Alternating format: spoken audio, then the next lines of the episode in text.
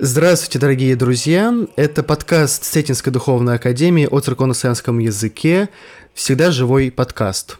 И здесь мы говорим о церковно-славянском языке, о православной поэзии на церковно-славянском языке и разбираем литургические тексты.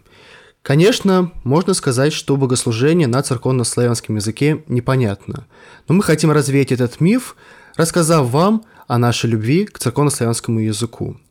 Мы хотим, чтобы каждый смог увидеть глубину в литургической поэзии, так не похожей на ту поэзию, к которой мы привыкли.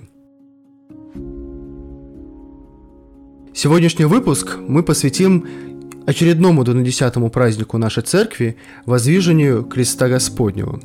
Мы хотим рассказать о глубине смыслов тропаря и кондака этого праздника – Своими размышлениями поделится аспирант нашей академии Петр Садыков.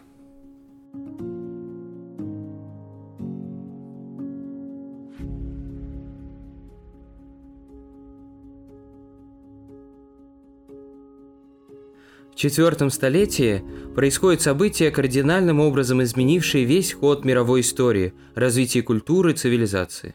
Христианская вера легализуется и становится государственной религией. Символом начавшихся преобразований можно назвать обретение же творящего креста Господня, состоявшееся либо в 325, либо в 326 году в Иерусалиме.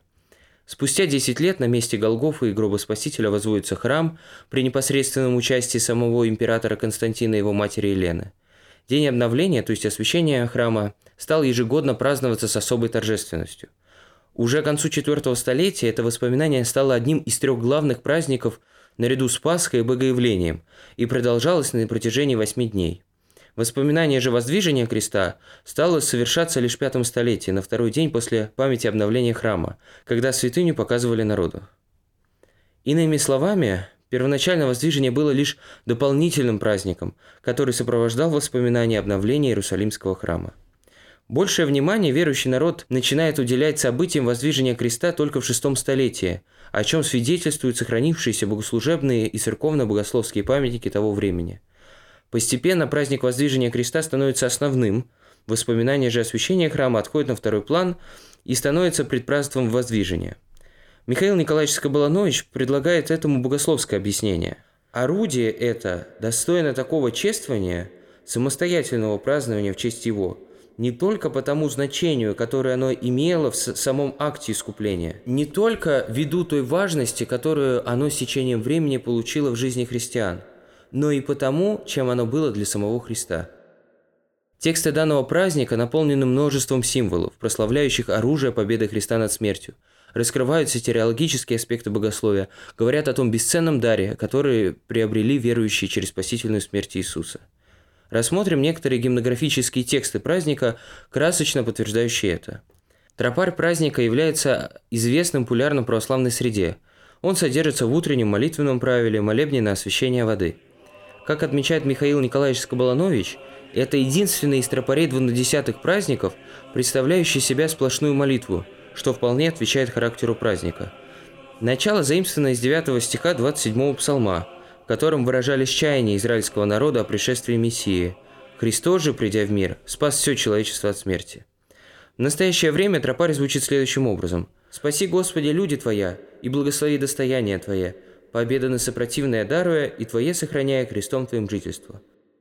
До революции 1917 года после победы добавлялась ставка благочестивому императору нашему – в греческом тексте это сохраняется до сих пор и переводится как «победу царям от варваров даруя». Здесь содержится молитва за весь народ. Церковно-славянское достояние, греческая клерономия, наследие удел, а также за государство и правительство, греческая политеума, политическая деятельность государства. Иными словами, в данной молитве и спрашивается милость Божия на всех верующих и о сохранении их единства – Конечно, здесь присутствует и некоторая политизация текста, выражается идея об особом положении Византийской империи и его правителя. В дальнейшем это перешло и в русскую традицию. В нынешнее время зачастую после победы вместо дореволюционной вставки добавляется православным крестьянам. Это здесь не нужно, поскольку из предыдущих слов понятно, что речь идет именно о последователях Христа. Кондак праздника по содержанию является тождественным тропарю, молитва о сохранении народа Божия – Михаил Николаевич Скобаланович называет данный гимнографический текст смысловым развитием «Спаси Господи, люди Твоя», где в царское время также добавлялись слова благоверного императора нашего. Текст Кандака звучит так. «Вознесыся на крест волю, и знаменитому Твоему новому жительству щедроты Твоя дару Христе Боже. Возвесели нас силою Твоею, победа дая нам на супостаты, пособие имущим Твое оружие мира, непобедимую победу». В Кандаке подчеркивается, что Христос принес крестную жертву ради любви ко всему человечеству, то есть это было свободным действием. Для этого в церковно-славянском используется волю, добровольно, по собственной воле. Это является основополагающим моментом в деле спасения мира. Новому жительству – греческое политея, гражданство.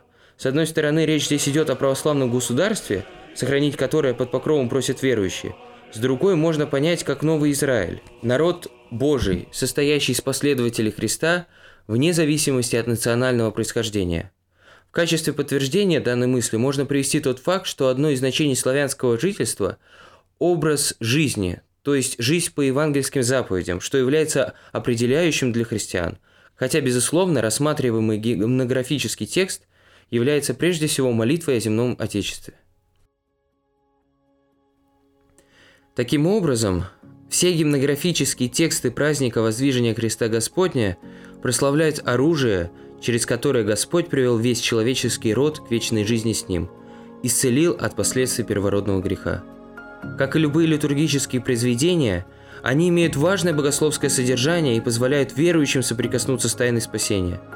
Этот день располагает православного христианина вспомнить о той жертве, которую принес ради каждого человека Иисус – задуматься о любви Бога к нам и вновь и вновь попытаться изменить свою жизнь.